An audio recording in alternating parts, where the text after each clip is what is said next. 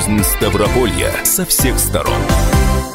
Анна Ивершин в студии. И Валерий Беликов. Продолжаем программу крайности на радио «Комсомольская правда». Часть, отведенную под коронавирус, начнем с печальных новостей. Впрочем, делать это приходится практически каждый день. А, вчера сообщали о том, что в реанимации в тяжелом состоянии находится председатель регионального совета ветеранов Алексей Гначенко. Ранее от осложнений коронавируса а, скончалась его супруга. Сегодня о смерти Алексея Алексеевича сообщил губернатор Ставрополья а, Владимир Владимиров. Сам Алексей Гоначенко э, скончался на 85-м году жизни. Он герой труда Ставрополя, почетный гражданин края и весь свой жизненный и профессиональный путь Алексей Алексеевич ну, да, он так или иначе связан именно со Ставропольским краем. Э, при его участии, например, строились объекты энергетической, транспорт, э, транспортной инфраструктуры, социальной сферы, агропромышленного комплекса. Он также был депутатом Краевой Думы предыдущего пятого созыва. Но опять-таки, к сожалению, не все это печальные новости. За прошедшие сутки в крае у нас умерли еще три человека. Всего в регионе от осложнений COVID-19 скончалось уже 148 человек. Вот такая вот информация. Всего же за прошедшие сутки в Ставропольском крае выявлено еще 110 человек, заразившихся коронавирусной инфекцией.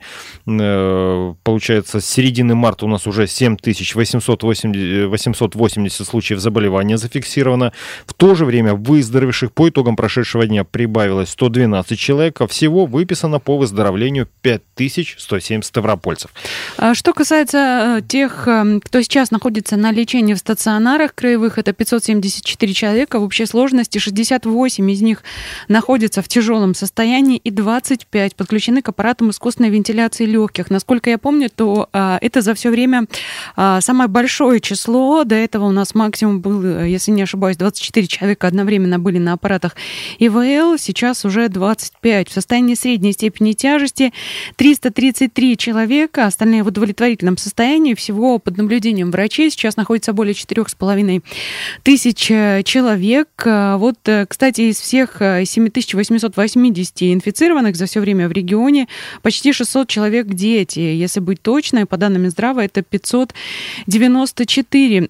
Что касается информации, которую дает нам оперштаб, федеральный, то а, на сегодня у нас в крае насчитывается а, активных больных более а, 2600 человек. И, как мы видим, с каждым днем вот 2625, эм, с каждым днем эта цифра у нас э, подрастает э, понемногу. Мы там говорим о том, что выявляются новые случаи. Выздоравливает довольно много людей, но инфицированных выявляется больше. Пока вот такая ситуация ситуация у нас на сегодня. Тем временем в Железноводской городской больнице отделение терапии закрылось на карантин по коронавирусу. Ну и другие детали нам по телефону рассказал глава города Евгений Моисеев. В Железноводскую городскую больницу из другой больницы поступил пациент, положительные результаты теста на коронавирус которого пришли уже после того, как он был госпитализирован к нам в больницу. Это наш местный житель, поэтому его направили из другой больницы, где его сначала госпитализировали в нашу для прохождения лечения. К сожалению, третий тест, два первых были отрицательны, когда он находился в другой больнице. Третий тест показал положительный результат, поэтому все отделение, в котором он был госпитализирован, к сожалению, сейчас закрыто. Весь персонал и все больные, которые проходили лечение в больнице, находятся на карантине до 7 августа. Это один случай за все время с начала эпидемии, когда у нас в больнице отделение было закрыто. Надеюсь, что принимаемые меры будут достаточны для того, чтобы таких случаев больше не повторялось. Евгений Моисеев, мэр Железноводска, а, вот уже неоднократно мы слышали о том, что э, довольно часто встречаются так называемые ложно-отрицательные тесты. Кстати, бывают и ложно-положительными. Именно поэтому их там делают 2-3 штуки, и потом уже, соответственно, делают выводы о том, болен ли человек или здоров. Вот такая ситуация. Сейчас в Железноводске, но... А, Невеселый двухнедельник будет, да, в терапевтическом отделении. Э, ну, э, веселым он вряд ли был бы, даже не будь там и карантина. В больнице как-то обычно редко бывает весело, только если вас не выписывают уже э, выздоровевшим и полным сил. Э, тем не менее, приближается новый учебный год, и, э, как считают, начаться он должен в традиционной форме, то есть не в удаленном формате, как заканчивали предыдущий, а в обычном режиме за партами в школьных классах. Об этом накануне рассказал министр просвещения России Сергей Кравцов. Мы готовимся к к тому, что все школы будут открыты, будут организованы традиционные линейки. Весь наработанный опыт в рамках проведения единого государственного экзамена будет использован при организации обучения в школах. Все требования Роспотребнадзора будут учтены, чтобы максимально обеспечить наших детей и учителей. Ну вот как раз тут и возник вопрос к слушателям, как лучше начинать учебный год, удаленно или в обычном формате, э, поскольку, да, вот то, что рассказал министр просвещения России Сергей Кравцов, э, ну, понятно, с учетом, пожалуй, вернее, рекомендаций Роспотребнадзора, используя опыт ЕГЭ, но все-таки учитывая количество учеников общее по стране, да и даже пусть просто говорим мы про Ставропольский край, про Ставропольские школы, ну, не получится их рассадить по 10 человек в каждом классе. Ну, никто не будет этого делать, э, просто вопрос в том, что очень многие были недовольны вот этим самым удаленным форматом э, того, как заканчивался учебный год, недовольные ученики, недовольные дети, потому что довольно трудно учиться в таком формате. Но есть люди, э, которые считают, что э, гораздо важнее сберечь здоровье, образование можно нагнать потом. Как вы считаете, нужно начинать учебный год удаленно или в обычном формате? 8 800 500 ровно 45 77, бесплатный телефон прямого эфира, номер для сообщений WhatsApp 8 905 462 400. Здесь интересно послушать как э, родителей, так и, собственно, педагогов самих, да, что они об этом думают, э, их мнение, потому что, например, что касается э, мнения контингента обучаемого, то есть у меня в семье 100% оба обучающихся выразили, ну, выразили мнение в пользу того, что да, конечно же, удаленка, так хорошо, так удобно, не надо в школу. Итак, как лучше начать учебный год, удаленно или в обычном формате, об этом сегодня спрашиваем слушатели радио «Комсомольская правда». Говорили накануне о начале нового учебного года и в краевом правительстве на заседании Краевого э, координационного совета по борьбе с коронавирусом вот только на приобретение очистителей воздуха и другой техники потратят э, ну, больше четверти миллиарда рублей, там по 260 миллионов.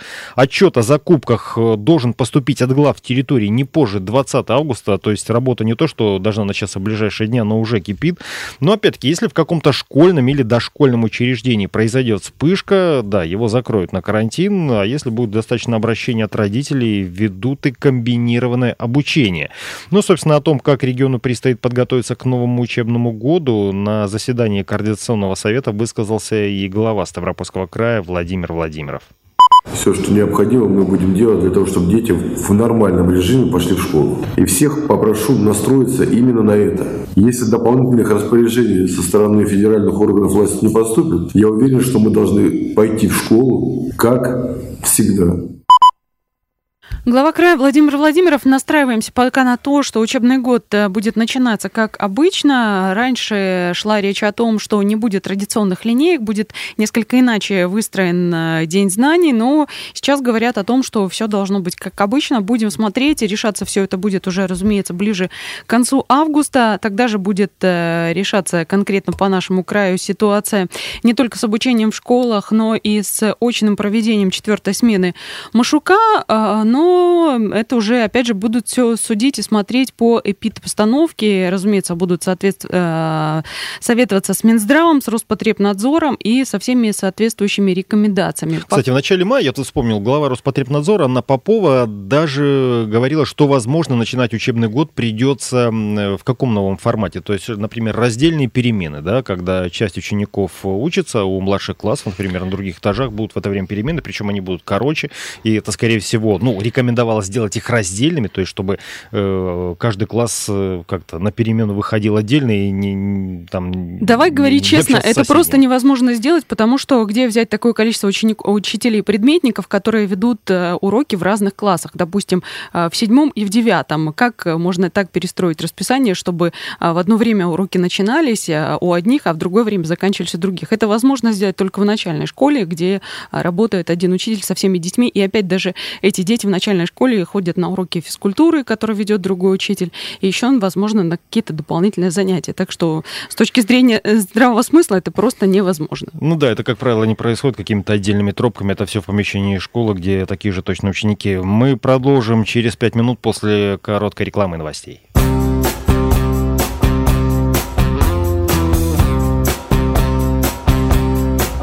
Проснулась ночью девочка такая неприступная. Чуть капельку рассержена Подушка вся в крови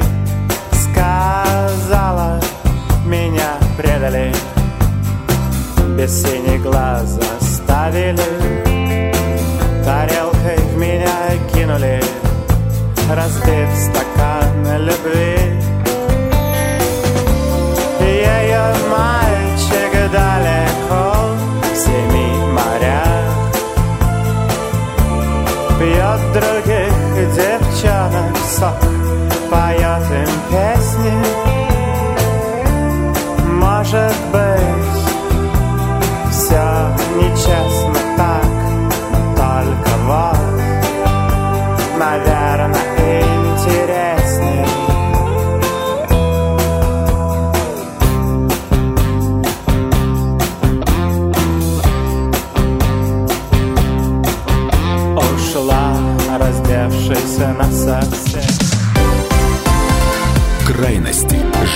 Ставрополья со всех сторон. Радио «Комсомольская правда».